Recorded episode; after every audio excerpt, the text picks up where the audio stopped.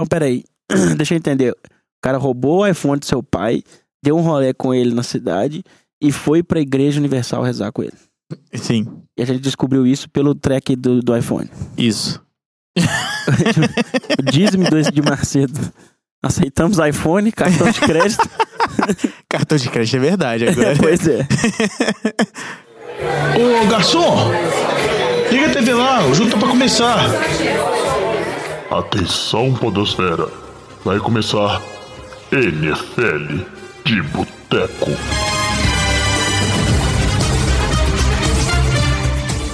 Bem-vindos a mais um NFL de Boteco, seu podcast preferido sobre futebol americano. Eu sou o Thiago de Melo, estou aqui hoje com o Diogão Coelhão. Tudo bom, Juvenil? Eu tô bom, é. Cansado, mas tô bom. Alex Reis, E aí, jovem? Flávio Batata Fala comigo. e ele que continua lá na Bahia, Antônio Lamba. Qual é, jovem? Tranquilo? Aí eu tô tranquilo, mas tô cansado. Acho que tirando o Lamba, que foi feriado pra ele hoje, nessa terça-feira a gente tá gravando, tá todo mundo cansado, ficou todo mundo madrugando. Que feriado, velho. Foi feriado de Salvador, não, velho. Para de dar desculpa que você tá cansado. Tá todo mundo trabalhando aqui, velho. Aí não foi feriado, não? Não, velho. Foi nada de feriado, não. Eu fiquei até duas da manhã vendo o jogo, velho. Tranquilo. Achei que você tava de feriado. Então estamos todos cansados, mas quem podia perder Mas esse aí você jogão, pergunta né? pra ele, ele foi trabalhar só à tarde. Ah, é? É um vagabundo mesmo. que malandro, né? Ou ele trabalhou de casa. Ah, não acredito aí. Mas o, o fato é que valeu a pena. Quem não ficou acordado perdeu. A gente vai falar desse jogo entre Chiefs e Rams mais pra frente do Tiquinho. Só. O jogo deve estar uns 170 a 158. se continuar naquele ritmo. Nossa senhora, o que, que é isso? Imparáveis os dois times. É, antes de começar o programa, só dar os recadinhos de sempre aqui. Primeiro falar do NFL Challenge, né? Que a gente tem o nosso. a nossa liga lá. Quem ganhou essa semana o melhor ouvinte foi o Neymar. Ele, que o time dele é o NFL Paródias. Neymar? Na verdade, é, Neymar é uma M. página, né? Foi parar de uma página. Isso, isso aí eu ia comentar aqui. O pessoal tem um canal no YouTube, eles fazem umas paródias relacionadas à NFL. Depois vocês dão uma conferida lá, procurar o material deles. Neymar, entrar em contato com a gente. Inclusive, eu acho que ele já até conversou com a gente há uns tempos atrás. Vou procurar aqui no, nas mensagens que aí eu vou tentar localizar ele. Neymar? Ele fez 224 pontos. É isso, É. Diogão. É, Neymar. Na França? É, talvez ele vai voltar pro. Barça. Talvez vai voltar pro Barça, inclusive. Ele E não ele falou quer- Neymar Júnior, não, velho. Falou Neymar só. É, cara pai. fissurado. É o pai, é o papai Neymar. E ele que é torcedor do Seahawks, então deve estar bem satisfeito aí com a vitória do seu time. A gente vai falar disso também no programa mais pra frente. Só mais um recadinho aqui. Se você não escutou, como sempre, o Fantasy de Boteco, o programa do NFL de Boteco sobre Fantasy, já saiu o episódio dessa semana, tá no ar aí. É muito bom de escutar se você joga Fantasy, você não deve perder nenhum episódio. Sempre com muitas dicas, muito legal. O pessoal fazendo esse programa. E falar pra todo mundo que se vocês ainda não estão sabendo, as votações pro Pro Bowl já estão abertas, então é uma oportunidade muito legal de você ir lá no site da NFL, é bem fácil de votar e escolher lá os jogadores das diversas posições que você acha que tá mandando muito bem e merecia uma viagenzinha aí pro Pro Bowl. E que aí eles não vão, não vão, não vão pro Bowl porque eles vão estar no Super Bowl. Não, tem no Super Bowl são só dois times, né, o Aí animal? metade dos times, metade dos caras do Pro Bowl estão em dois times. Claro que não, Diogão. Claro não. Você Ô, vacilou ô, não, o demais, Pro. Bowl. não, Lamba não, perdão, jovem. O Pro Bowl vai ser formado por Saints, Rams e Kansas City. Então, são dois times só que vão, não é três, não. É, mas você sabe que você... Ah, mas o que perde a final de conferência fica fora também, velho. Não adianta, não. Mas tudo bem, pode votar. Claro que não, você vota em vários jogadores de vários times. Mas vai ver o Trubisky jogando Pro Bowl. O, Bi- Que o, grande o. Bears mesmo deve vir vários pro Pro Bowls. Deve o Trubisky, que deve ser o décimo QB Kalil votado. Mack, Trubisky. Não, o Kalil Mack não vai, bom não vai. Ele fica com preguiça. tipo, o Andy Dalton vai todo ano pro Bowl. É, ele é bom. Ué, é, esse ano não, né? É o melhor Mas- QB ruivo. Vamos deixar pra falar de Pro Bowl, outro programa. É, antes de Não, fechar não, aqui não, volte pro Bowl em programa, não. a introdução. Nossa, vai falar vou- do que eu quiser. Eu vou boicotar o programa. Não, vai falar do que eu Todos os quiser. Quem Se tiver manda programa de Pro Bowl, eu boicoto. Não, A não ser que vocês não avaiem o programa, que aí eu aceito. não, aí nós vamos levar todo mundo menos você pra você dar a cara de ser trouxa. Antes de começar o programa, só lembrar você sempre de seguir a gente nas nossas redes sociais, arroba NFL de Boteco, seja Instagram, Twitter, Gmail, Gmail não, Gmail é e-mail, né? É, Facebook. Gmail não é rede social. Facebook. Você pode falar o Google Plus se quiser. Isso. E o e-mail é pra nfldeboteco.gmail.com. Nossa, nós estamos meio perdidos aqui. Então vamos logo pro programa. Que várzea.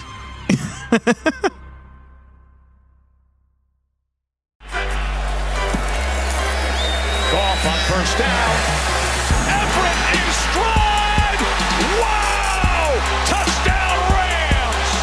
Depois dessa introdução confusa, meio várzea, o Diogão pede desculpa aí, vacilão Não, que na ele é. verdade não. Mais várzea que essa introdução sua só defesa do Eagles. É a Aí defesa eu já do te dou um Eagles. gancho, viu? Ah, você falou, deixa comigo. O Vitinho não tá aqui, diz ele que foi pra um congresso, não sei aonde. Mas eu acho que, na verdade, ele tá fugindo é do Lamba, porque o Lamba vai falar demais dessa vitória do Saints. 48 a 7. É tipo assim, é vergonhoso. Como diria o outro, vestiu o Saints, o, vestiu o time do Eagles de palhaço e fez o que quis. Então, Lamba, o microfone é seu. Fala da vitória do seu time.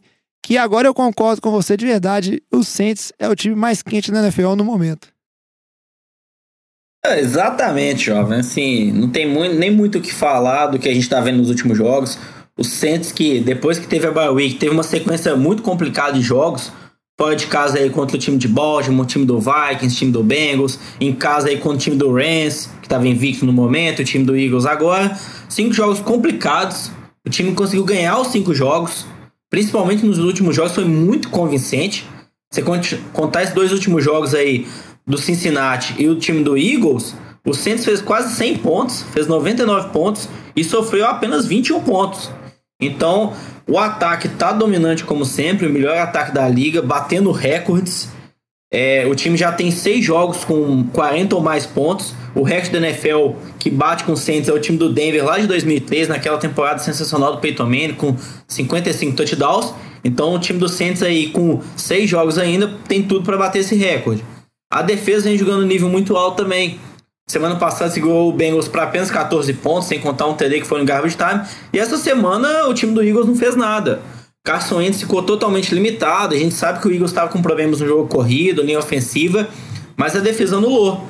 E até o Champeito deu uma entrevista depois do jogo falando que o foco do jogo era esse, era forçar a bola no Carson Wentz. Que ele tinha arrumado a estatística lá no, nos analistas do Saints falando que o Eagles, quando ele toma mais de 26 pontos e o Carson Wentz joga, o time tá 1-11. Perdeu 11 jogos de 12. E quando o Carson Wentz passa entre 308 e 360 jardas, o time tá 0-9.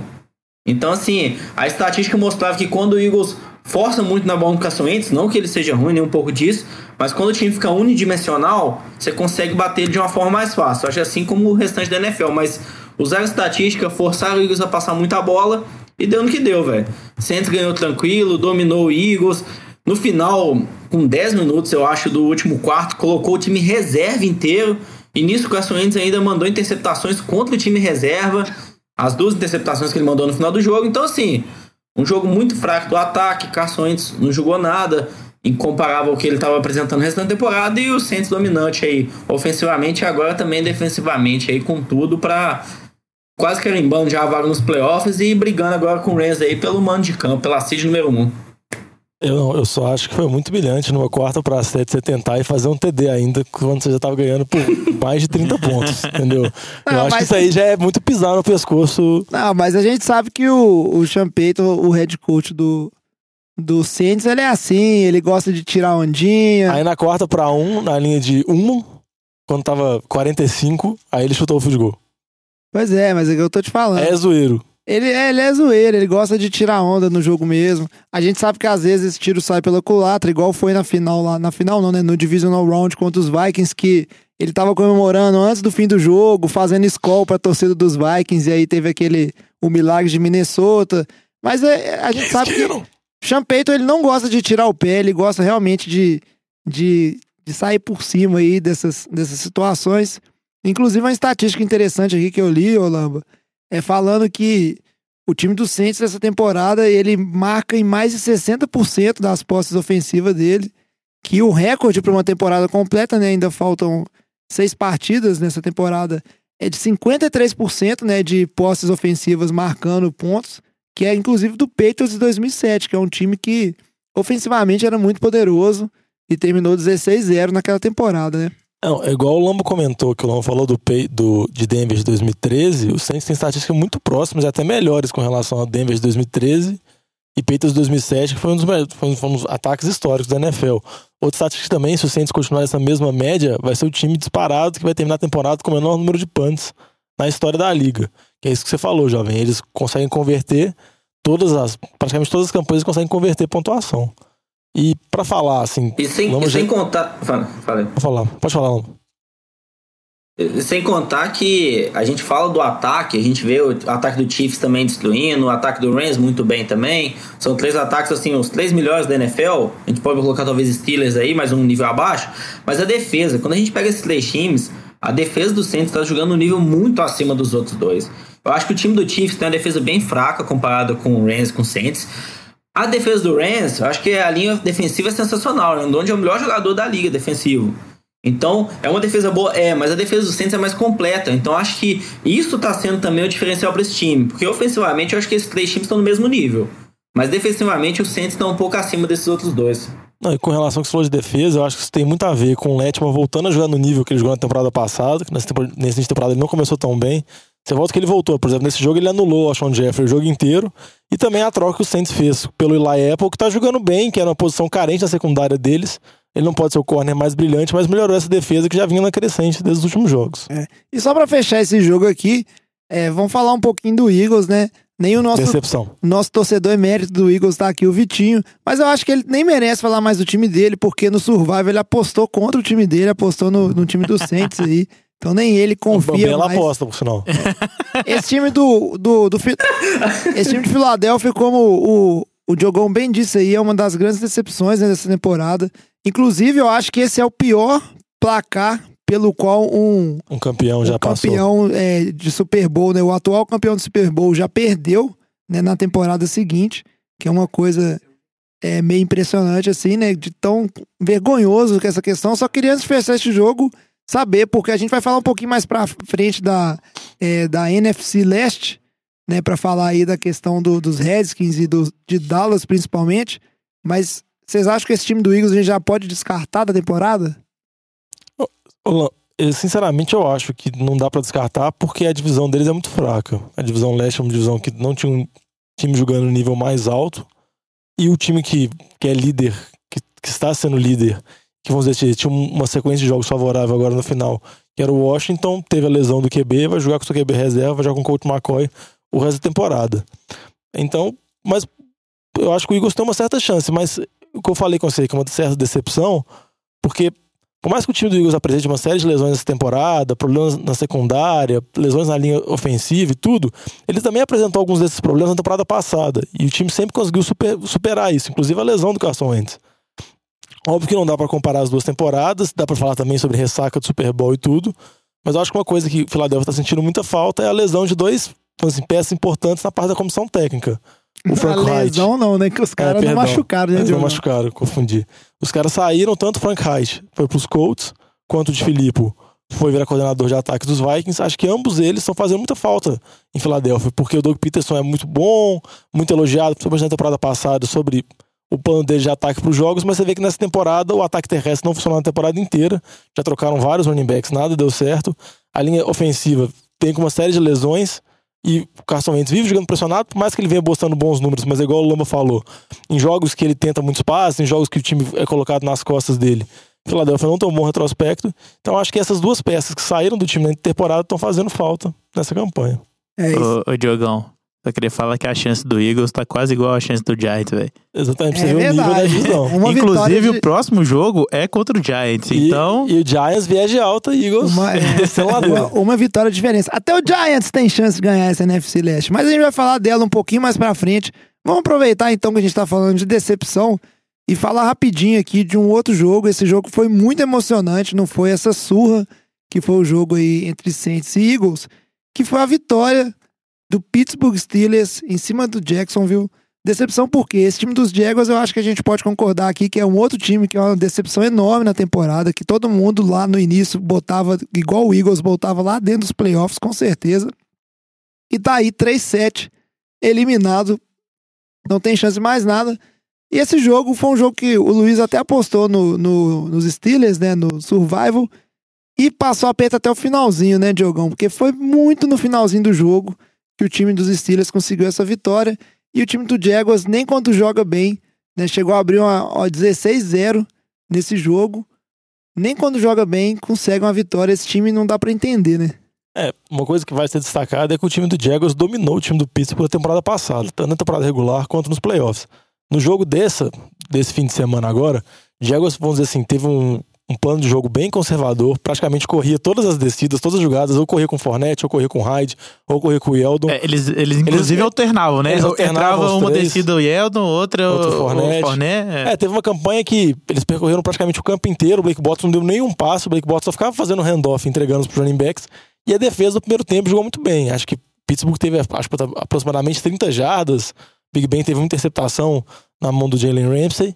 Só que no segundo tempo, vamos dizer assim, o ataque de Pittsburgh começou a engrenar um pouco mais, principalmente no último quarto, e, e quando, quando precisou do ataque do Jaguars fazer alguma coisa, pelo menos segurar a bola minimamente na, na etapa final do jogo, não conseguiu fazer nada. As corridas já não- já não estavam funcionando mais. Você via que Pittsburgh estava colocando toda a defesa já assim perto da linha, porque sabia que era a única jogada possível. Ataque de Jacksonville não conseguiu nem a primeira descida, devolver a bola e assim Pittsburgh conseguiu a virada impressionante com o TD do Big Ben dos minutos finais, onde ele bateu a cara no chão para conseguir a virada. É isso aí.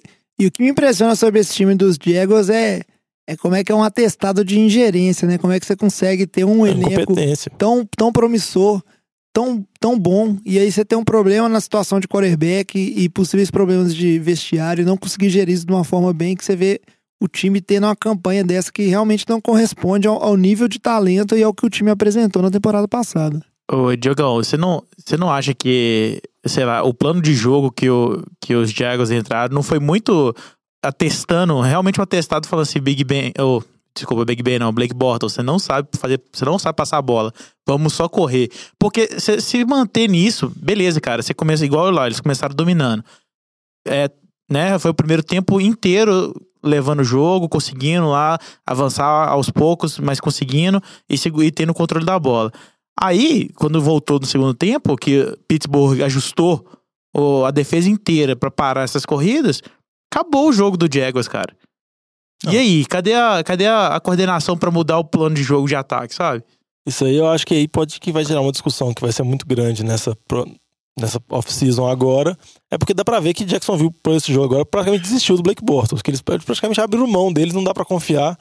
E já é igual o Jovem falou, é uma coisa que é um atestado de culpa que eles já têm de uma situação de QB que eles vêm lidando muito mal nos últimos anos.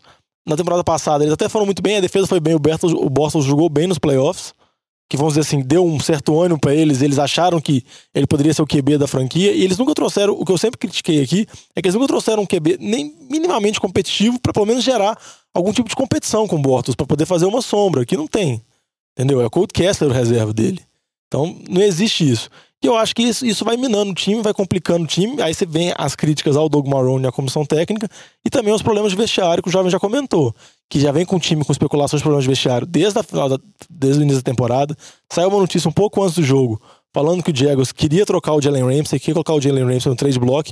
O Jaguars até veio falar depois que é mentira, que isso era boato. O Jalen Ramsey até jogou muito bem, que parece que teve, vamos dizer assim, acordou pra vida. Ele teve duas interceptações no jogo, jogou bem pra caramba. Então é isso, mas eu acho que vai- ser uma decisão muito complicada, porque, igual já falou, é um time muito talentoso, é um elenco em boa parte com peças muito novas, que daqui a pouco vão ter que ser renovadas, senão vai ter como você manter todo esse, esse núcleo de jogadores bons, e você vai ter que tomar uma decisão, principalmente em relação à comissão técnica, que, não, que nitidamente não conseguiu ajustar o ataque, e obviamente a posição de quarterback é a posição mais importante do time. E pra falar. Mas eu acho que não. Pode falar, Lama, pode falar. Não, acho que não tem. É, eu acho que não tem muito o que discutir, cara. Eles vão mudar. Ah, a gente vai pensar quais são as opções para ano que vem já. Ah, o Ted Bridgewater é um aí que vai ser um free agent. Eles vão começar a ver essas opções e ver o que, que eles vão escolher. Eu acho que não tem discussão. O Blake Bortles não deu certo. Ano passado teve alguns jogos bons, acabou mantendo um contrato aí pra esse ano. Mas eu acho que você falar, ah, não, você deveria trazer mais um competidor, um outro quarterback ali pra competir com ele. Não acho que isso vai motivar ele mais ou não, velho. O, a, a temporada uma do Jaguars tá na risca. O- não, mas assim, você vai trazer uma opção Que pra mal vai fazer? Bortles. Você acha que. eu- Não, eu entendo, pode trazer, mas você acha que vai ser a resposta pro time? Você acha Não. que tra- levar o time pros playoffs? Não, eu não acho que a resposta pro time você ter, que vai ser a solução. Mas igual você ter o Bortles e você não tem nenhum reserva mínimo decente, também não é solução de nada. Por exemplo, eu falava que eu achava que, o- que o Jaguars devia ter, ter trocado pelo Bridgewater. Pelo menos você tem uma opção, pra você ter uma chance. O Bottas vem jogando mal boa parte da temporada. Você não tem como fazer a troca, porque o reserva é muito fraco. Todo mundo sabe disso.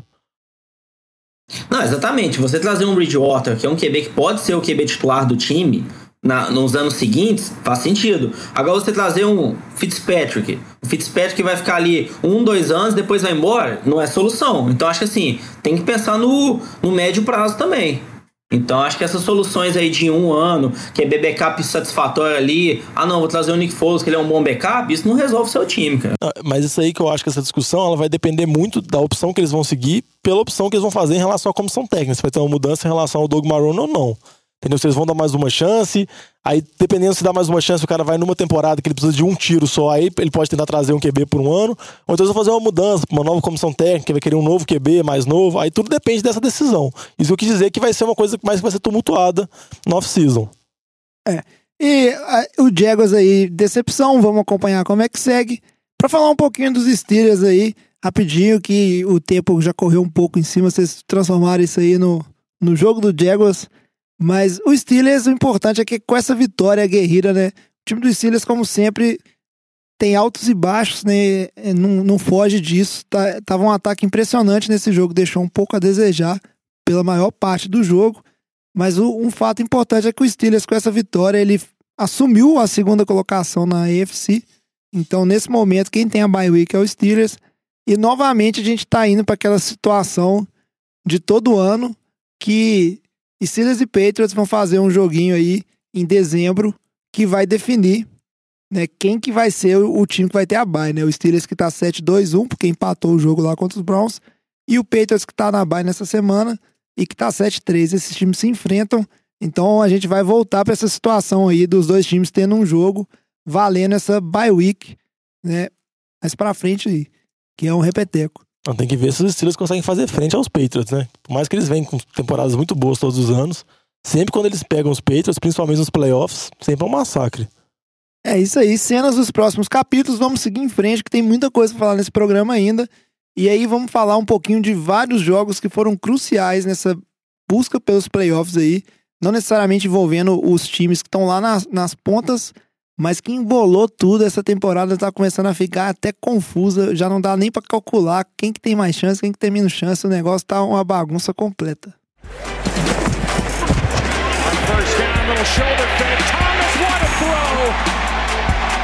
Surgical precision. Dropped in beautifully by Drew Brees.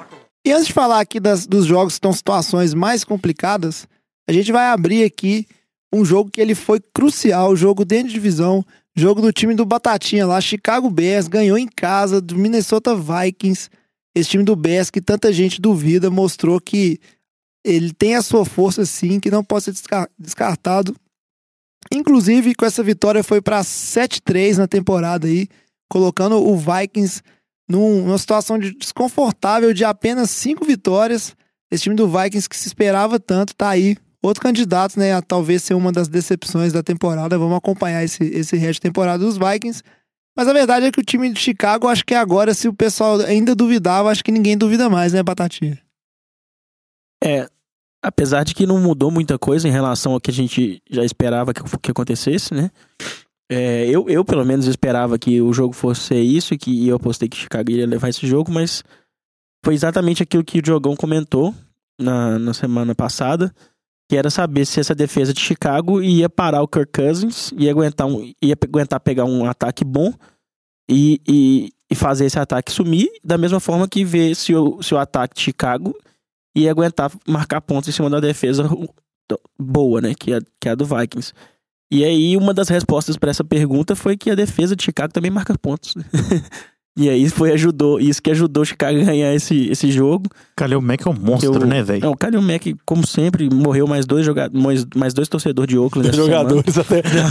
Até jogador demora. até, os, até os caras estão deprimidos já com a situação. E olha que eles ganharam ainda, né? Pra você ter noção do nível. Rolou até uma, uma- uma felicidade essa semana. Mas morreu mais dois jogadores. Mais dois. Diabo. mais dois torcedores de, de Oakland dessa semana, pelo tanto que o Kalil Mack jogou, né? Dois trip fumble, vários tackle for loss lá. o Ed Jackson fez um pick six no final do jogo pra. Não pra selar o jogo, porque depois disso o Vikings ainda fez ponto, então correu atrás, mas Mas é, o TD do, Foi o do que- Diggs foi no finalzinho já. foi, é, já tava quase que garbage time ali. E depois tentaram uma conversão de dois pontos que a defesa também parou. Então, assim, é, a defesa do Bears foi o grande fator nesse jogo. Parou a corrida dos, o jogo corrido dos Vikings, quando o Alvin Cook lá teve os Murray, não conseguiram nem 22 jardas, né? Foram 22 jardas total. É, o Trubisky jogou mal, porque ele vinha jogando.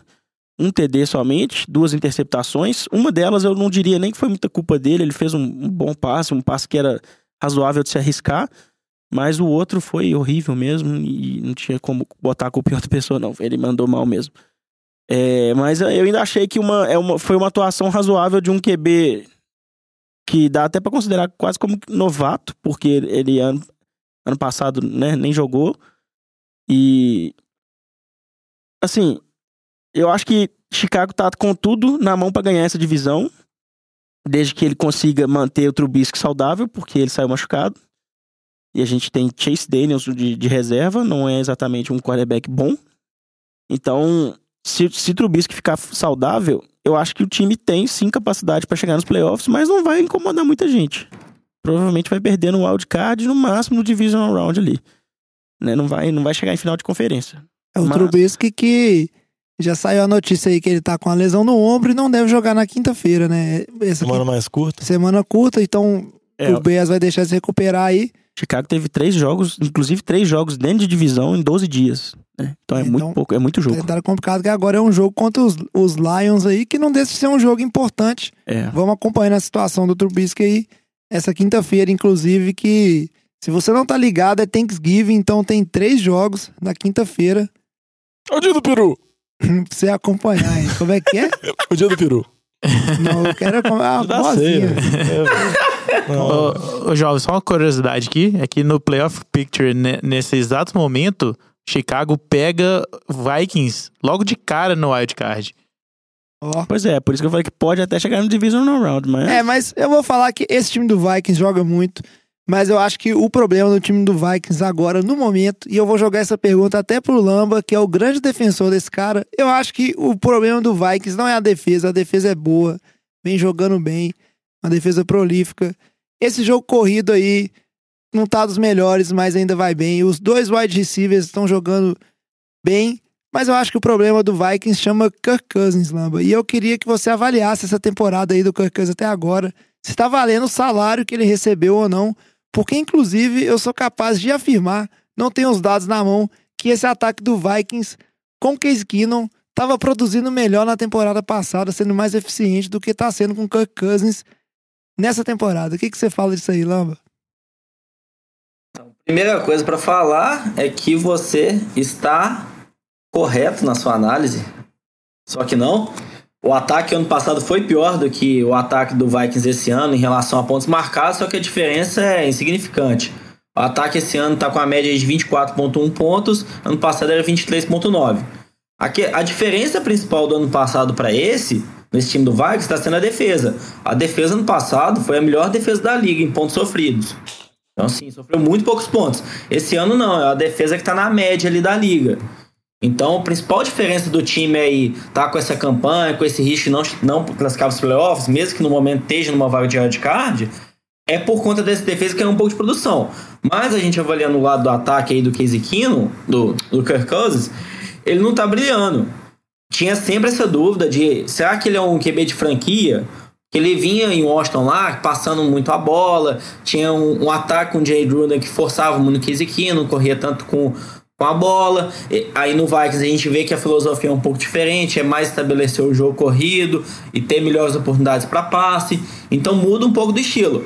O Case Keenum tá tendo um aproveitamento bom nesse ano. Ele tá acertando mais de 90% dos passes, mais de 70% dos o passes dele. que? O Lamba tá elogiando o Então Casey a gente- Keenum? Não, o Kirk Cousins, ele falou Ah, errado. tá. Ó, Nossa, que absurdo. o Kirk Cousins, porra. O Kirk Cousins, o rating dele é próximo de 100. Então, assim, é um rate bom. Não é dos melhores da liga, mas é um rate bom.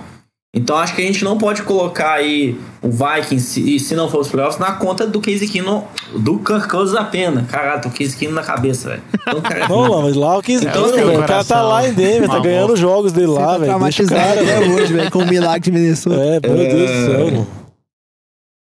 Então acho que assim, se a expectativa é que o Kirk Cousins ia chegar, ia ser um nível de Drew Brees, Aaron Rodgers, pelo amor de Deus, né? Vamos botar, botar o pé no chão um pouquinho. Ele não é quarterback nesse nível, não. Tá recebendo mais que os jogadores, tá? Porque ele foi um free agent. Da mesma forma que o Garoppolo tá recebendo pela expectativa, pelo potencial.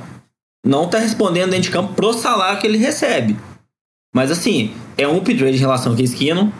O ataque tá tendo umas inconsistências, mas eu acho que o Stefan Diggs ficou fora alguns jogos, isso prejudica. A linha ofensiva vem jogando pior esse ano. O DeAndre Felipe chegou ali esse ano, foi muito bem no Eagles, mas eu acho que ainda tá pode melhorar um pouquinho mais. Então acho que é um time que tem chance de ir para os playoffs, com boa chance de classificar por conta dessa briga de wildcard ali que tá, ele tá bem posicionado. Eu acho que tem chance de sim, cara. Acho que é um time balanceado, tem um ataque bom, tem uma defesa muito boa também ainda. Então, o Kirk Cousins vai conseguir levar esse time nos playoffs, mesmo não jogando no nível de um QB excepcional, que é o que ele tá sendo pago. Que vai o quê, Lamba? Aqui, ó, deixa eu te falar um negócio. Sabe qual outro QB que tem um rating perto de 100? Mitchell Trubisky. E vou te falar mais. e eu vou te falar mais. Sabe o que, que o Mitchell Trubisky é melhor? Que o Drew Brees, porque jogando contra o Vikings, Mitchell Trubisky fez 165 jardas, um TD, duas int. E o Drew Brees fez 120 jardas, uma TD e um int. Olha que coisa horrível. Não, o Trubisky é muito melhor que o Brees. É isso aí. É um ótimo exemplo de como distorcer as estatísticas a seu favor. Aqui que a gente tá falando isso. Só pra, pra encerrar essa questão do, do Vikings aí, que eu não vou deixar vocês entrar na ladainha de Trubisky e Drew Brees no meio do programa. Deixa isso pra vocês. Não, eu não vou discutir isso, preocupa então, não. Quando os times se enfrentar aí, eventualmente nos playoffs, você vocês resolvem essa diferença de uma vez. Eu concordo com o que você falou, Lamba. Eu acho que só o Kirk Cousins, ele é, ele é bom QB. E ele, inclusive, é capaz de dar alguns passes aí que a gente fica maravilhado.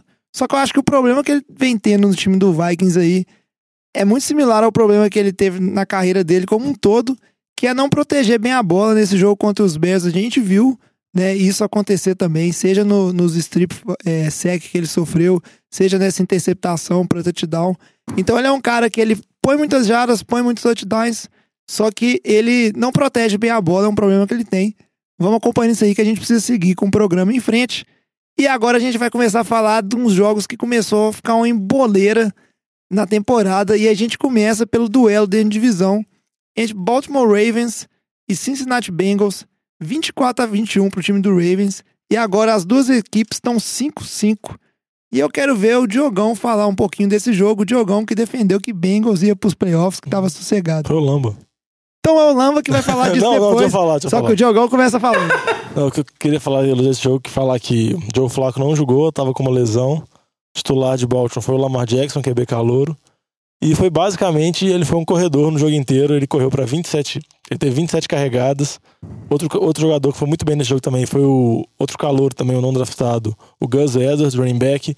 Começou correndo atrás do Alex Collins, mas ele começou a mostrar, vamos dizer assim, conseguiu mais jardas por jogada, conseguiu melhor desempenho, ele terminou o jogo também com mais de 100 jardas. Baltimore correu por mais de 50 vezes no jogo, acho que 53 ou 57 vezes no jogo. Uma estatística absurda. E mostrando que, vamos dizer assim, por mais que o time venha convivendo com lesões, tem problemas no ataque, talvez a chegada do Lamar Jackson pode dar uma certa esperança pro time conseguir essas vitórias aqui e ali e conseguir a segunda vaga, vaga de wildcard que está bem aberta na NFC.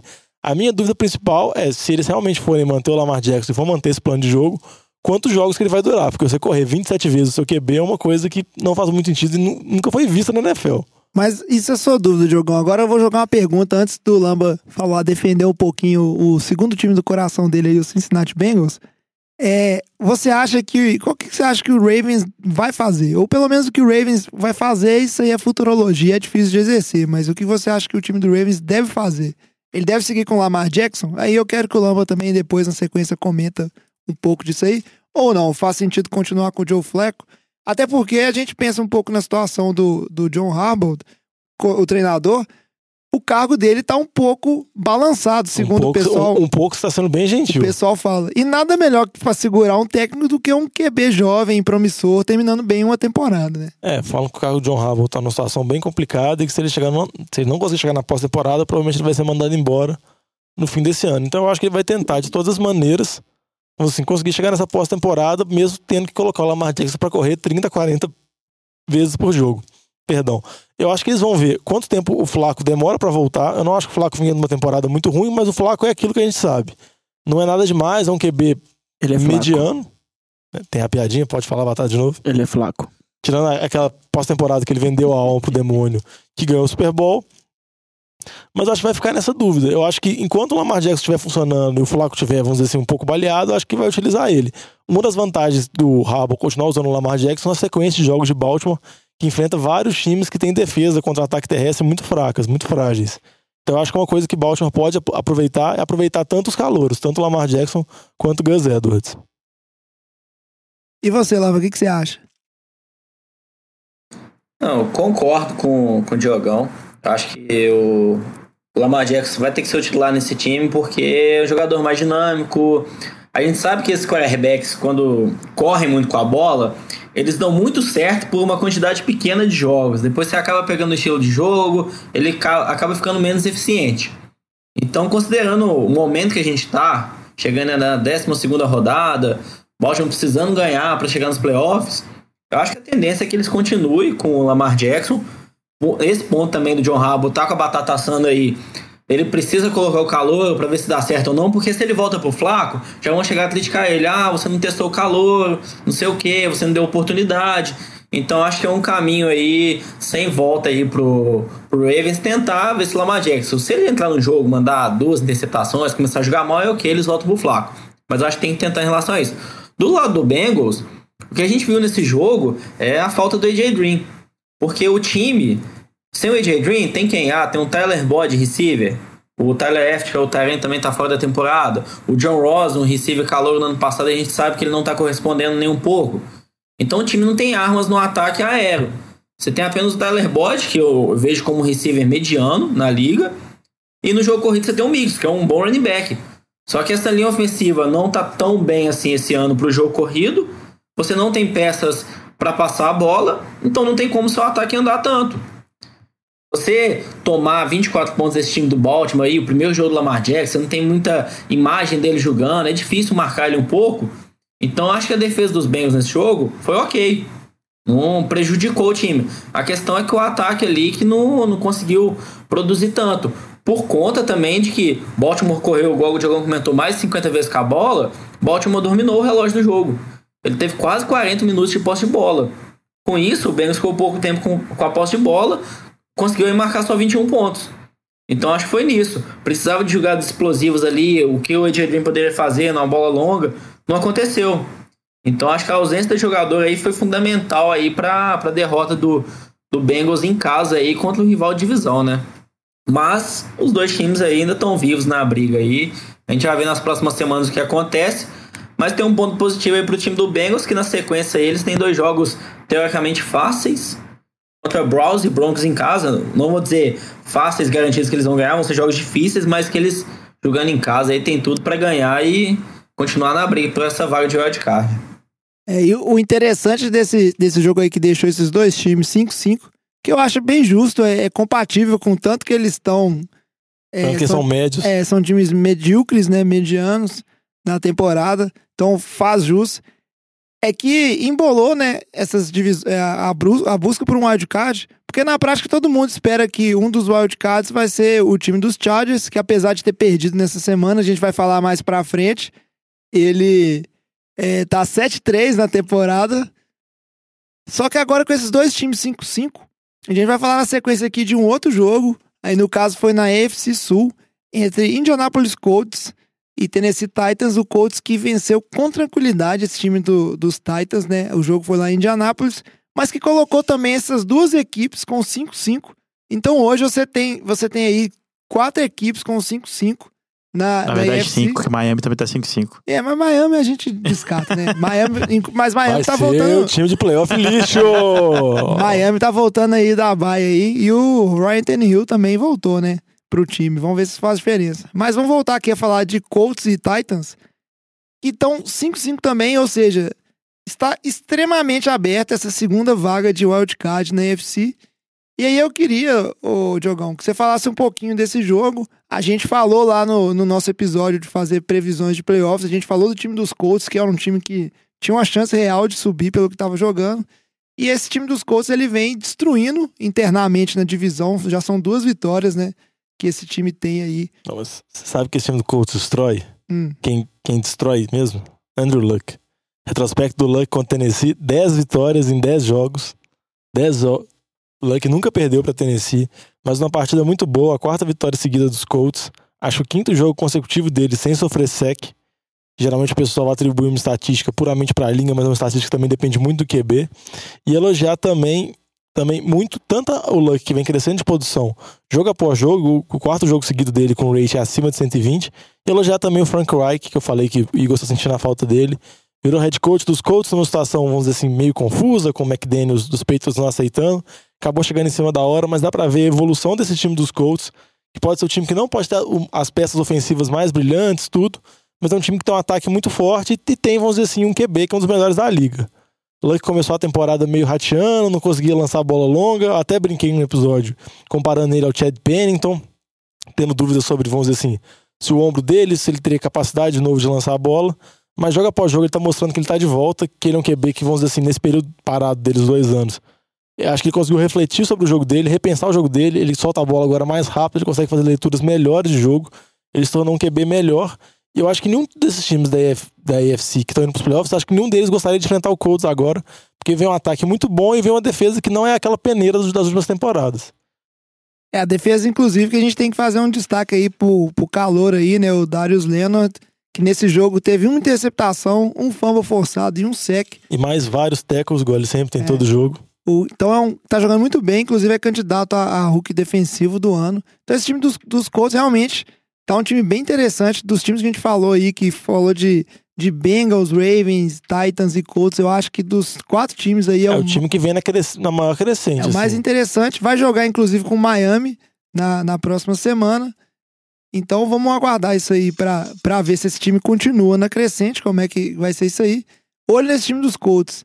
E só pra falar uma coisa que você falou da, dos Colts, eu acho que o time vem jogando tão bem que por mais que o time não seja líder da divisão dele e Houston tem uma campanha de sete vitórias seguidas, sinceramente, se eu comparar nível de atuação de Colts e Houston, Colts me dá mais segurança pelos últimos jogos. Óbvio que Houston tem muito talento, tem muitos jogadores bons nos dois lados da bola de ataque e de defesa, mas realmente a batida que os Colts vem é muito forte, muito firme, e se continuar assim, o Luck continuar jogando desse nível, o time pode chegar aos playoffs, pode ter trabalho. Ou não só o Luck, como o Marlon Mack tá correndo Tá jogando demais, muito né? bem, a linha ofensiva Nossa, vem jogando muito bem. É, exatamente. Taiwan tá dando jogou muito tempo bem demais, jogo. né? Pro Luck. Tá, tá, tá O Luck legal solta- de o Luck- o o Luck jogo. solta a bola muito rápido também. Isso aí, o Luck que inclusive é um dos QBs menos sacados nessa. É que é o quinto jogo seguido dele sem sec. Então tá muito bem. E já que você falou de Houston, que Houston atualmente tá liderando aí essa AFC Sul, vamos ver se eles dão conta de manter essa liderança, tá com 7-3. Mais uma vitória de Houston, uma vitória, tipo assim, apertada, meio que na sorte, meio sem merecer, meio sem entender. Mas a verdade é que os Texans Outro jogo ganharam. tem um field goal no final, que É. por pouco não vai. A verdade é que os Texans ganharam 23 a 21 lá em Washington. Esse time de Washington que tadinho da nossa croácia da NFL aí, agora tá 6-4 com a liderança ameaçada pelo time do Dallas aí que subiu para cinco vitórias. E eu vou pedir pro Lamba falar um pouquinho desse jogo que foi duro pro time de Washington não só pela derrota, mas também pela lesão do seu QB titular, o Alex Smith, que já fez até cirurgia, quebrou uma das pernas aí, né? ainda bem que foi uma só, mas ruim para ele mesmo assim.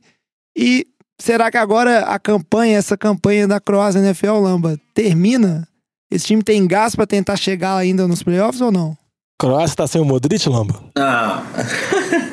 não, a gente não pode descartar ainda o time de Washington porque eles estão liderando a divisão. E o que eu até tava lendo, o coach McCoy, ele tá lá com o Jay Gruden, acho que se não me engano, desde 2016. Então ele já sabe como funciona todo o esquema de ataque, já como funcionam as jogadas. Então, se a gente for olhar, considerando que o Alex Smith chegou agora, o Colt McCoy talvez seja um, um quarterback melhor para esse ataque. Porque ele já vai estar mais adaptado, tá há três anos ali, sabe mais jogado. Ele é um QB bem pior que o Alex Smith? Com certeza, não tem nem discussão isso. Mas eu acho que talvez ele seja um quarterback melhor pro estilo de jogo, porque tá ali há mais tempo, já conhece tudo. E Então é um time que sempre focou mais. Hã? Não, eu só queria falar que ele é um QB pior que o Alex Smith, mas ele é um QB muito pior que o Alex Smith vinha jogando essa temporada, não. Que o Alex Smith vinha jogando bem mal essa temporada. É, Exatamente. Então, é um time que tem de correr muito com a bola, gosta do Adrian Peterson, passa a bola pra ele, que ele tá vindo bem na temporada, tá na temporada, tipo assim, espetacular pra quem tava renegado, quase que não conseguiu emprego. A defesa que tá jogando muito bem também. Então, a base do time do Washington é a defesa e jogo corrido. Então, você ter essa mudança na posição quarterback não tira o time dos playoffs, com certeza. Porque não eram as principais peças do, do ataque do, do time como um todo. Do lado de Houston, o que a gente tá vendo ali é um time ainda inconsistente um pouco ofensivamente. O Deshaun Watson tá vindo bem, mas tá tendo jogos inconstantes. Uma lance de interceptação, tem uma outra leitura errada. Eu acho que ele é o quarterback de franquia para esse time, sim. É o líder do time. Mas ele precisa aprimorar um pouco mais o jogo. É calor, é calor assim, é de segundo anista. Tá novo na NFL ainda, ainda vai aprender muito. Mas eu acho que a gente tá vendo jogos muito inconstantes dele ali. Você esperava mais de um primeiro ano, no segundo ano você aceita um pouco, mas tá acontecendo bastante isso. Então acho que do lado de Houston ali, o Deshaun Watson tem que corrigir um pouco os erros que ele tá tendo em alguns jogos, para aprimorar ainda mais, para ser o futuro aí da NFL que tá mostrando que tem tudo para ser. Do lado de Washington, é essa esperança aí do que o Colt McCoy vai ser, mas eu acho que vai ter uma briga boa ali com, provavelmente com o Dallas ainda, acho que o Eagles tá um pouco abaixo pelo que vem jogando, mas acho que o Washington ainda vai brigar ali com o Dallas pelo título da divisão. E eu acredito ainda que Houston vai perder algum dos jogos apertados aí. Não é possível que essa sequência continue. É, o Houston que foi a sétima vitória seguida, né? Mas é isso aí, a gente tem que acompanhar agora a situação da NFC Leste aí. Fica bem complicada. Vamos ver se o time dos Redskins consegue segurar, né? Se agarrar essa liderança até o final. Só para falar um pouquinho aí de uma, de uma coincidência, antes da gente seguir em frente com o programa, é que, para quem conhece a história aí, né? Uma, uma das lesões mais sérias que ocorreu em, em quarterbacks aí na história foi o, o QB do, dos Redskins, o Joe Theismann, que foi exatamente 33 anos atrás. Ele também rompeu, tipo assim, ele quebrou os mesmos ossos que o Alex Smith quebrou nesse sec. Foi um sec do Lawrence Taylor, inclusive, o lendário linebacker do, dos Giants aí, um dos grandes da história. Isso terminou a carreira do Theismann. E olha as coincidências. Cara, tá... Tudo que o Alex Smith foi mal no seu time, você tá jogando praga nele, hein? Não, que isso, cara. Mas olha as coincidências, Diogão.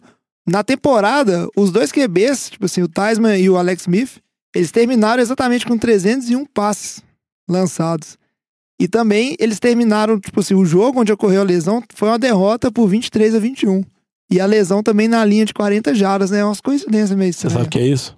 Hum. Macumba. Não é não, cara. É mais uma estatística irrelevante. Sabe o que significa? Nada. E por isso que a gente chama de curiosidade, né? A, fa a famosa estatúpida. Exato. Claro que não, velho. É, estúpido é a estatística que ele deu do Trubisky contra o Gil Não, não, não. Aquilo ali é estatística, trabalho bem Aquilo é feito. informação. Pesquisa, aquilo é informação. Foi dado, tratado, que virou informação. Eu não falei de estatística, eu falei de curiosidade. E aí, deixando um pouco de lado as curiosidades, vamos seguir pro jogo NFL de boteco da rodada, que a gente tem que falar desse jogo que criou Cadê? um alvoroço. Se bobear, até o Galvão Bueno vai falar desse jogo, de tanto que foi. Duelos de gladiadores modernos. Que é o jogo. é, ele vai falar desse jeito mesmo. Grande guerreiro Nether. Entre Kansas City Chiefs e Los Angeles Rams. Patrick Mahomes, o Neymar da NFL. NFL de Boteco Game of the Week. E que jogão que foi esse, hein, Diogão? 54 a 51 Por que, que você só chama de pro Jogão? time dos Rams. É Sempre. porque eu tô sempre olhando pra ele. Como ele? Que, que... E Cristo É, ele, ele tem, um- ele, tem uma- ele tem um amor platônico com o Diogão, velho. Tem, velho. Então, que jogo foi esse, membros do NFL de Boteco? Vamos ser democráticos aqui. 54, 54 51 pro time dos Rams, jogando dentro de casa. É o primeiro jogo na história da NFL que as duas equipes marcam mais de 50 pontos né, no mesmo jogo. Maior Inclusive, placar da história do Monday Night, terceiro maior né, placar da história. história. Jogaço, o time do Rams com essa vitória chegou à décima vitória na temporada. E o time dos Chiefs, uma derrota, mas que não dá a culpa né, nesse time dos Chiefs, foi aguerrido até o final. Foi um jogo com lances, é, belos lances ofensivos, defensivos, das duas equipes. Acho que não deixou a desejar em ponto nenhum, não tem do que reclamar. Quem ficou acordado até tarde não se arrependeu. Quem foi dormir perdeu provavelmente um dos maiores jogos da história da NFL nesse período que a gente tá vivo aí, pelo menos. E aí, agora eu não Não, chamei é, ninguém, quem agora vai eu falar? fiquei em silêncio porque eu pensei que ia ter recalquezinho se eu Não, falasse. Não, você tem que falar. Ele só chama você, você tem que Não, falar. não. Comenta o jogo, Diogão. Eu ia falar que desse jogo, dos super ataques, de Patrick Mahomes lançando pra, vamos ver assim, seis TDs, Jared Goff, quatro TDs, mesmo TD corrido. Um jogador que me chamou muita atenção foi o Aaron Donald, mas você vai falar de um jogador de defesa nesse jogo? Como assim? O cara, dois sacks, dois fumbles forçados, tipo, uma partida mais uma vez dominante, entendeu? Mostrando que tudo assim, esse jogo era, era pontuação uma atrás da outra, tanto pontuação de ataque quanto pontuação de defesa, foi uma coisa que chamou muita atenção. E pra falar que vamos dizer assim, o jogo brilhante, a atuação impecável dos dois ataques, apesar desses problemas assim, apesar do Mahomes ter, vamos dizer assim, cinco turnovers, né, três interceptações e dois fumbles que ele sofreu. Tudo bem que duas interceptações foram em lances É, finais do duas jogo, foi no finalzinho, não dá no pra pôr a finalzinho, é. culpa nele, né? foi um desespero, mas é, torcer pra esses times poderem se encontrar nos playoffs no possível Super Bowl, ou então também se o Saints jogar também, acho que não deve nada a esses dois times. É uma- um cara que me, que me saltou aos olhos, na verdade, na, na defesa do Rams, não foi só o, Aaron Donald, mas o, o, o linebacker que voltou agora pra campo, né? Eu não, eu não sei se ele tava machucado ou se ele, tava, se ele subiu do practice squad, mas o Ibukan, acho que é isso o nome dele, Ibukan. O cara jogou demais e, e é numa Dois posição... Pois é, Só isso. ele fez dois TDs. Só isso. Jogador de Mas, defesa. mas não só, não só de TD, mas ele. Um dos TDs, inclusive, a bola caiu no colo dele, né? Ele só entrou na endzone com ela. É, foi que não teve um que o Mahomes deu um Foi. passe, deu um passe que Foi parece no que o peito braço dele ia Donald. desfazer. assim. Mas o, o impressionante é porque ele é um linebacker, né? Numa defesa que não tem muito linebacker.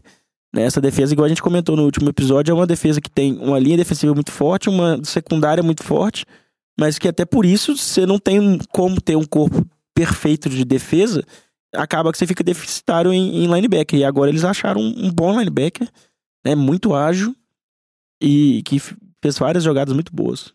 E outra coisa também que dá pra falar do Rams, que foi um achado, por causa, só, só rapidinho, Lamia, com relação à questão com a lesão do Cooper Cup. Josh Reynolds foi muito bem, o terceiro receiver que jogou. Eles também utilizaram os dois Tyrants muito mais em jogadas de passe agora. Geralmente os Tyrants entravam só em bloqueios, recebiam pouquíssimos passes. Mas tanto o Higby quanto também o Everett, ambos tiveram touchdown no jogo, isso mostrando que pode ser mais uma arma do ótimo ataque do Rams. É, um comentário que eu vi no jogo, tipo, acho que foi o melhor jogo que eu vi na minha vida, cara. Porque, assim, os dois ataques muito bons, só que você viu do outro lado também defesas com boas jogadas. A gente viu três touchdowns defensivos. Então, não acho que, assim, foram duas defesas ridículas que apenas os ataques dominaram. Então, acho que isso foi um ponto bem positivo do jogo também. O meu, meu ponto é que os times não correram muito com a bola. Ficaram muito, vamos passar com a bola, que é o que os ataques funcionam, são ataques muito explosivos. Mas a gente viu ao longo dessa temporada diversos jogos que Kansas City dominou com o Karen Hunt correndo muito com a bola. Que o Rams dominou com o Gurley correndo muito com a bola. Então até teve um comentário que o Gurley estava um pouco limitado por conta de uma lesão no tornozelo, que o Malcolm Brown jogou mais. Mas assim, são dois times que correm muito com a bola também, correm bem. Eu acho que os dois times, não vou falar que eles erraram, eu acho que eles poderiam ter corrido um pouco mais com a bola para dominar um pouco mais o relógio. Porque quando você domina o relógio, você fica mais com a posse de bola, você limita o seu adversário. E quando você está falando de um adversário, que é o Rams, que é o Chiefs, que é o Saints, são ataques extremamente explosivos, você ficar com a bola, você impede eles de marcarem. Então acho que faltou um pouquinho. Os times ficarem um pouco mais com a bola, correr um pouco mais com ela. Você mantém a posse de bola, você mantém a defesa adversária mais em campo, você cansa mais a defesa, você descansa a sua defesa um pouco também. Então acho que talvez poderia ter tido essa mudança nesses dois times, que eu acho que não tem nem como muito criticar, porque os dois marcaram mais de 50 pontos. Mas eu acho que eles deveriam ter corrido um pouco mais com a bola, porque você pega um jogo que o Hunt correu 14 vezes com a bola e o Gurley correu 12 vezes com a bola, você estranha um pouco. Então acho que eles poderiam ter adaptado isso daí um pouco mais. É, inclusive, é, saiu uma declaração né, do, do Sean McVay essa semana falando que o Todd Gurley ele foi usado pouco porque ele tá se recuperando, tava com Uma a, lesão no tornozelo. uma lesão no tornozelo, né? Então a gente tem que ver até que ponto isso aí realmente é a motivação. Mas eu concordo demais com você, Lamba. Com certeza, uma das coisas que permitiu esse jogo ter, vamos dizer assim, ter tantos pontos marcados foi justamente o excesso de passe, não teve esse controle do relógio ali pelos times. Então era toda hora bola na mão do time adversário e big play atrás de big play. A gente vê aí que Patrick Mahomes, o Jared Goff também, eu acho que ele não deixa nada a desejar. A gente fala muito em Sean McVay, mas ele tá dando passes assim fantásticos E nem toda jogada que ele faz é um receiver completamente livre. Tem um TD que ele lança, acho que é pro Everett na endzone, que ele coloca uma bola alta, uma bola forte, que é, é o único ponto que tem jeito ele jogar aquela bola ali sem risco de ser defletido ou interceptado. E é lógico que o receiver faz uma bela jogada. Então são dois QBs aí, eu diria até que esse jogo aí é um marco de talvez duas futuras dinastias, se não forem dinastias dentro das suas divisões, com certeza vão ser duas equipes que vão estar entre as melhores aí nas próximas décadas, com certeza. O que eu achei muito interessante, jovem, foi que, por exemplo, no drive final do, do Rams, né, da virada, é, o Jared Goff, ele não deixou nada a desejar, né? Porque ele pegou a bola, se não me engano, com 1 minuto e 40, tá, não tinha tempo nenhum é, pra, pra, seguir, pra parar o jogo, né? E mesmo assim, ele conseguiu é, fazer né, o, o, a, o- os drives dele, parando, é, jogando sempre pra lateral e conseguiram virar o jogo ali no finalzinho. Tra- Tá que entregaram a bola com mais de um minuto de volta pra Kansas, né? Mas mesmo assim, você viu que o- ele conseguiu, assim, não amarelou, né? Vamos dizer assim. Não, e só pra elogiar aqui no final o ataque Kansas City, mais por perdedor, só falar uma coisa que é óbvia quem tá vendo a NFL, mas você junta Patrick Mahomes, um QB que tem um braço com essa força, com essa precisão que tem, com um receiver igual o Tyreek Hill, que é tão dinâmico e tão rápido, é uma combinação muito explosiva. Os dois são muito jovens, vai dar muito sucesso, vai dar muita alegria pros dois de Kansas City durante muito tempo. É, e pra fechar, Lama, você quer falar mais alguma coisa desse jogo? Não, não, vambora. Acho que não tem nem mais o que falar. É, né? esse jogo eu acho que jogo. é nem falar isso Busca que eu replay, isso que eu ia falar. Procura aí na internet, se você tem um Game Pass e não viu, vê o compacto. Se você não tem, compra um Game Pass aí, talvez tá na promoção. A Vivo tem a promoção dela também, não sei, deve estar baratinho. Ou acha esse jogo na internet aí pra ver de novo. É um jogo que é um grande clássico, merece ser visto demais, assim. Arruma um tempo e vai assistir. Foi um jogaço. Acho que nunca teve um NFL de boteco da rodada assim, tão NFL de boteco da rodada mesmo. Contundente. E agora, para não deixar nenhum jogo de fora, vamos seguir então para falar rapidinho dos jogos que faltaram no nosso tradicional já Speed Round.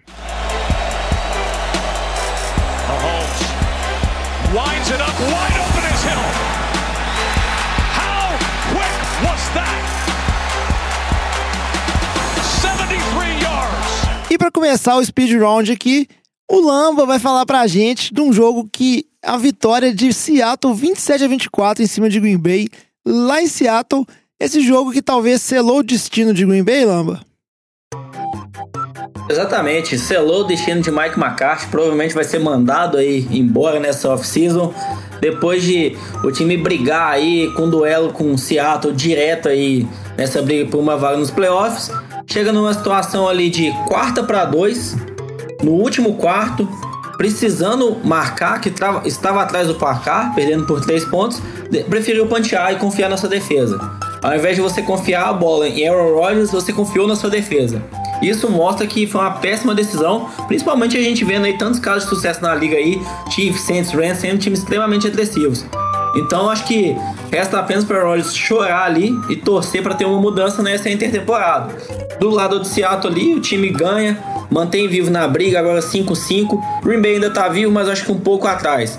Então a esperança, vamos ver o que, que acontece, mas eu acho que essa falta de ofensividade aí do Mike McCarthy selou ele ficando fora. E até o nome já tá sendo sondado aí, o do Bruce Arians, que é o antigo head coach ali de Arizona, que hoje tá na transmissão americana.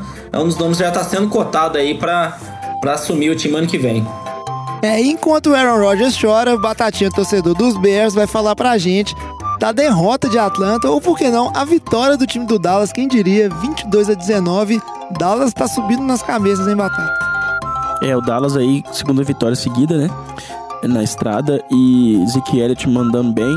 A OL melhorou bastante, então 201 jardas corridas. Foi fundamental pro ataque, porque o Dak Prescott não tá, não tá conseguindo fazer, completar bons passos. O destaque pro calouro, linebacker lá, o Leighton Van Der Esch, mandou bem. Jogou muito bem, tá substituindo bem o Sean Lee, que tá machucado, né? E pelo lado dos Falcons, o Matt Ryan teve um bom jogo, mas o time, né, com a defesa limitada desse jeito, acaba que, que não consegue ganhar tantos jogos na base só do Matt Ryan, né? Nesse jogo, o Matt Ryan marcou, o- os Falcons marcou somente 19 pontos, possibilitou do Dallas ganhar, com mesmo com o kicker tentando entregar a paçoca, né? O- Errou dois chutes, um extra point, um field goal, mas depois no finalzinho acertou um field goal pra selar a vitória. E na sequência, o Alex vai falar pra gente, tá aqui entusiasmado, esse time do Giants. Quem diria, hein, Alex? 3-7, vive nos playoffs, ganhou de Tampa Bay. Diogão chora, 38 a 35. Mas Tampa Bay também, todo mundo ganha. Só queria falar que meu entusiasmo não é tanto entusiasmo porque eu queria que o Giants estivesse perdendo pra pegar um pique bom no ano que vem, mas isso é jogo passado. Giants tá aí 3-7 agora. Vai jogar contra a Philadelphia no próximo, na próxima semana. Então já tem chance de subir mais, quem sabe até pegar essa, essa vaguinha de playoffs aí. Falaram aqui que o jogo é um jogo que não valia nada, mas a gente viu que não é bem assim, né? O, o jogo foi muito bom pro Chacon Barkley, o menino tá brilhando. Bem provavelmente vai ganhar o Offensive Rookie of the Year, porque tá jogando muito, tá correndo muito. 152 jardas, três touchdowns anotados nesse jogo. Foi um monstro. Eli Manning, por incrível que pareça, ele errou só um passe dessa vez. Foram 17 passes de 18 tentativas, com 231 jardas e dois TDs. Chupa essa, essa estatística aí, tá, Lamba? E vamos dizer aqui agora que do lado do, do de Tampa Bay, Fitzmagic, foi só Fitztragic, lançou três interceptações. James Winston voltou aí pra levar 28 pontos aí pra, pra Tampa Bay, mas infelizmente não deu, né? Mike Evans também foi muito bom nesse jogo. Próximo jogo contra o 49ers. Isso aí, vamos lá, Diogão, vai que dá. É isso aí. O Lamba até quando não tem nada a ver com a história, ele toma, né? Eu vou aproveitar aqui agora, então, é pra, É, velho, gratuito. pra chorar minhas pitangas. E vou falar mal desse time de Carolina. Tô elogiando esse time a temporada inteira. E os caras vão lá e me perdem de Detroit de 20 a 19. Morri no survival, não tenho mais vida. Tô chateado, tô puto com isso aí. Não é possível. E a, a forma como a derrota foi é o que mais me irritou. O time de Carolina que não tava indo tão bem no jogo, um jogo muito trucado. O Canito chegou a se lesionar na partida, depois voltou. O Graham Ganou, que é o, o kicker, errou um field goal, errou um extra point. Então o, jogo ia de mal a pior. Ainda assim, Carolina teve a chance no final ali, ó, para empatar o jogo, levar pro overtime, esse time que era melhor. E conseguiu fazer o quê? Decidiu converter os dois, a conversão de dois pontos, igual os Titans fizeram contra os Chargers. E é lógico que errou. O, o receiver tava livre? Tava. Canito tinha que ter acertado o passe? Tinha. Se acertasse, ia ser campeão? Ia. Mas se minha Campeão? avó... Não, campeão não, né? Ia, eu ia morrer, não, não ia morrer. ia levar a vitória. Só que se minha avó tivesse bigode, eu tinha dois voos e isso não adianta de nada. Acho que a decisão do técnico foi muito errada. E aí Carolina cai pra 6-4, né? Que já não é um resultado tão bom, né? Esse time que tinha tantas chances aí. A gente falou até de tentar brigar na liderança. Agora tem que buscar só esse wildcard. E agora o Diogão vai falar pra gente da morte do próprio Diogão, que é a derrota dos Chargers. Chora aí também, Diogão. Perdeu pra Denver, dentro de casa, Diogão. 23 a 22. Case Keenum, não é possível. É um momento necra... ne- Necrotério. necrotério aqui do podcast. Obrigado, Batatinha. Obviamente que eu ia morrer. Ia acabar com o Chargers mesmo, o time que eu falo tanto, que eu defendo tanto, que eu elogio. E morrendo e perdendo da maneira clássica do Chargers, com direito ao kicker errar um extra point, que foi exatamente a diferença de pontos do goal da vitória de Denver. Com relação a Denver, uma partida segura, assim, do, do Case Keenum, mas uma partida muito boa do jogo terrestre dele. Philip Lindsay, que vamos dizer assim, é o maior concorrente ao Chacon Barkley na disputa de calor do ano, vem correndo muito bem. Royce Freeman voltou de lesão, também voltou bem. Com relação aos Chargers, uma partida não tão ok do ataque deles. Philip Rivers teve, sofreu duas interceptações e com relação à defesa. Por mais que teve a volta do Joey Bosa, que teve bons números, apesar dos snaps limitados, o time de Chargers ainda só sente muita falta. O Denzel Perryman, o linebacker que tá fora da temporada, não jogou esse jogo. E sem ele, as estatísticas do time contra o jogo terrestre é muito ruim. E nesse jogo o time foi muito mal de novo. Então acho que pode ser um problema pra frente da temporada do Chargers.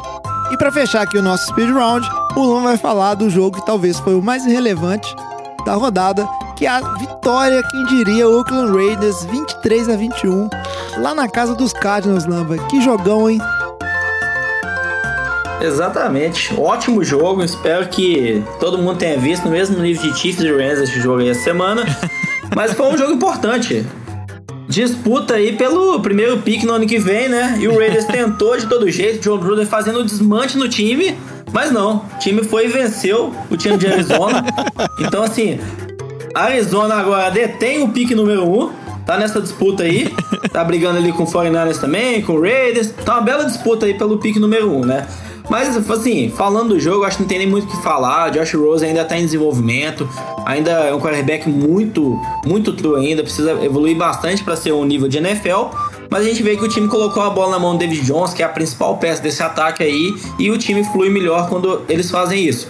Do lado do Raiders, assim, o time desmantelado, não tem nenhuma peça, não tem nenhum jogador de destaque. O Derek Carr teve um jogo ok, já se discute também se ele é o QB de franquia desse time. Então, assim, não tem nem o que a gente fala do Raiders. A gente fala quem, quais são os principais jogadores desse time hoje. Não tem um, um playmaker, um jogador de franquia na defesa, no ataque. Derek Carr teoricamente é, mas deixa a dúvida. Então, assim, times em reconstruções aí, para talvez aí daqui uns três anos a gente tá vendo algum desses dois times dar uma ledê pros torcedores.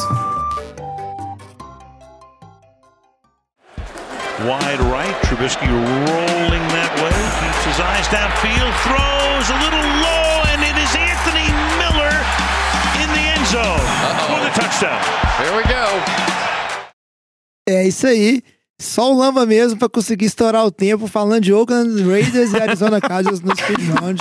É isso aí, o Lamba é sempre o mais, pode dizer, prolífico dos É, nossos a única coisa que o. Lamba esqueceu de falar é que o Raiders tem sim um jogador de franquia, viu, Lamba? É o Joe São Gruden. os três piques da primeira rodada no draft do ano que vem. Não, e o Joe Gruden. É o draft, é o jogador de franquia deles, Lamba. Não, tipo, o único, o único franquia que tem lá é o Joe Gruden. É que tá lá com de 10 anos, Isso, né? vai ficar lá pra sempre. Mas é isso aí. Agora, bloco de fechamento do nosso programa. É, lembrando de Ah. novo, é, um, tudo que é bom um dia acaba, né, Diogão? Lembrando, né, membros da mesa da NFL de Boteco. Os caras Você só olhar, né? Só olhar, olhar destilando veneno. Lembrando de novo que essa semana é a semana do tradicional Thanksgiving. Thanksgiving que no, no dia de ação de graças lá nos Estados Unidos, tradicionalmente tem vários jogos. O Antigamente dia do eram, Peru. eram dois jogos, né? Sempre foi Bears e Lions e Cowboys e Redskins. Sempre esses mesmos jogos acontecendo. Aí eles viram que dava muito sucesso, abriram espaço para um terceiro jogo, que esse ano vai ser Saints e Falcons. E aí, desses jogos da semana, a gente separou aqui dois joguinhos para falar brevemente para vocês que são jogos que não dá para deixar de perder, porque são jogos muito importantes.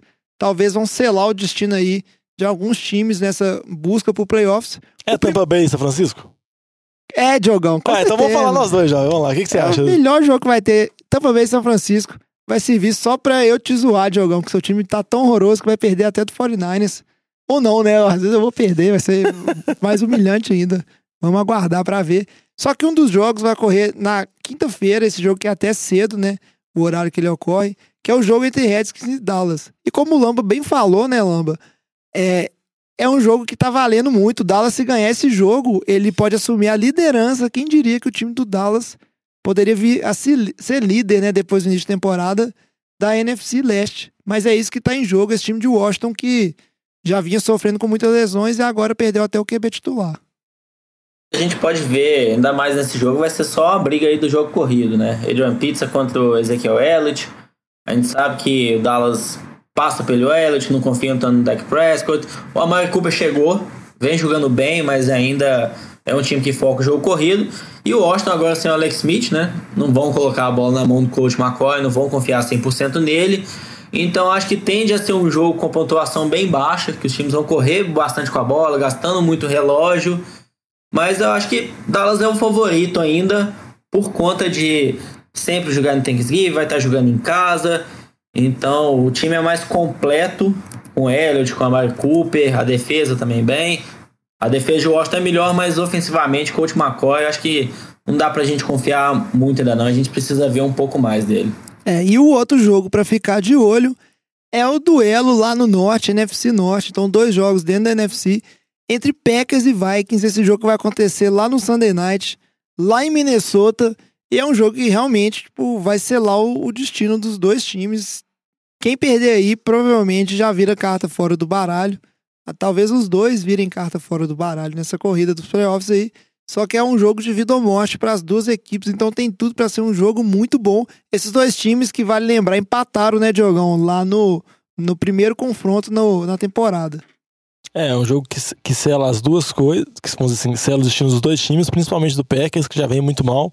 Se perder, pode desistir de qualquer chance de ganhar a divisão ou de chegar no wildcard. E Vikings também, por mais que tenha uma campanha, se perder vai ficar uma campanha de 5 e 5, ele tem uma sequência de dois jogos fora de casa bem complicada, ser contra New England e contra Seattle. Então é um jogo bastante decisivo para os Vikings. E jovem, eu vou admitir que eu vou torcer pro Vikings ganhar, porque eu quero que o Packers não vá para os playoffs, para o Mike McCarthy não ficar e torcer que a previsão do Lama esteja certa, que o Bruce Arians, que é conhecido como guru dos QBs, venha treinar Aaron Rodgers, que é uma coisa que todo mundo, acho que todo mundo que gosta da NFL, sempre vai querer ver, sempre quis ver o Aaron Rodgers como um treinador que pode potencializar ele. Então acho que isso pode acontecer se for o Bruce Arians ou outro treinador que pode chegar, então acho que essa mudança vai ser importante pra É, NFL. se, se bobear, o- até o próprio torcedor de Green Bay tá torcendo pra isso, em vez de querer ir pros playoffs ali, né? O fato, é só uma pergunta que eu queria fazer, Diogão, é que vocês estão falando aí do Bruce Arians, vocês comentaram no programa, o Bruce Arians, até onde eu lembro, ele se aposentou, né? Ele não só saiu do time dos Cardinals, vocês acham que ele voltaria a ser treinador da NFL se fosse pra treinar, tipo, Green Bay, Aaron Rodgers ou não? É que teve uma declaração dele, tem até um tempo recente agora, falando que ele estava repensando essa aposentadoria dele. Então não dá para botar tanta certeza assim se ele vai permanecer aposentado ou não. Tem muitos nomes que especulam em relação ao ataque, é, em- com relação ao coordenador, ao futuro treinador de Green Bay, caso o McCarthy saia, e geralmente é, todos os nomes especulados são nomes geralmente de mentes ofensivas, mentes novas, mais Arians não seja um treinador novo, ele é um treinador que tem muito repertório ofensivo, como ele mostrou, como ele revitalizou a carreira do Carson Palmer Arizona.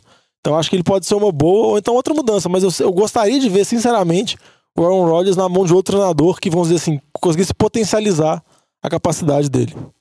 E agora, então, pra fechar o programa, fazer rapidinho um survival aqui. Ao longo dos programas, do- dos programas, né? Do programa, a gente já falou, eu e o Diogão perdemos vida essa semana, com Panthers e Chargers ainda por cima. Então, estamos fora da disputa. Sobrou só o Luiz, o Vitim e o Batata, que foram felizes aí nas suas apostas, apesar que o Batata e o Luiz passaram aperto, quase perderam vida. E agora, são esses três aí tá chegando na reta final, tá ficando difícil. O Vitinho já falou aqui, ele não, tá, não pôde gravar hoje, mas tá apostando no time dos Colts, dentro de casa contra os Dolphins. Ou seja, o Colts tá na crescente, é um jogo realmente seguro, por mais que o Dolphins tá voltando de bye ali, é bem difícil, né, desse time ganhar. Não o Diogão, agora o Dolphins é o time do Diogão, né? e, e aí, Batatinha, sua aposta. Eu, cara, eu vou de, de Chargers pra mostrar que, na verdade, o problema do Chargers é o Diogão. É, Também e- é a Arizona. E também porque tá jogando contra a Arizona em casa. É, e o Luiz também, que não pôde estar gravando aqui, ele ainda tá se virando lá em, em Joinville, ajeitando as coisas. Vai de Ravens, o time do Ravens que vai jogar em casa contra o Oakland. Então todo mundo tentando buscar um jogo mais fácil essa semana, com as opções que tem. Vamos acompanhar como é que segue esse survival aqui, que por mim até acabava. Agora que eu tô fora, filho, nem quero ver esse programa, não. Morto não dá opinião, não. É isso aí. Então é isso, o programa de hoje a gente fica por aqui. Esperamos que vocês tenham gostado desse programa. Lembrando sempre que, Ô, jovem, posso fazer só uma coisinha aqui? claro, É uma correção que eu falei. No momento, o 49ers tem o pick número 1. O critério de desempate aí é 49ers, pick número 1, número 2 Arizona, número 3 Raiders no momento. Ó, boa correção. E eu não tava sabendo disso, não. Isso é informação importante que o 49 vai trocar esse pique número 1 por vários picks. Aqui tem informação. E é isso aí. Lama chegando com a informação de último momento. E a gente vai ficando por aqui. Arroba NFL de Boteco, Boteco com U. Qualquer rede social que você puder encontrar no universo. E mandando um e-mail, nfldeboteco.gmail.com. Entre em contato com a gente, que a gente sempre gosta muito de escutar a opinião de vocês. Se o programa tá bom, não tá bom, ou seja um assunto interessante pra gente comentar por aqui. Ficamos por aqui. Traz a saideira, fecha a conta, passa a régua e até semana que vem. Valeu! Valeu! Valeu! Falou!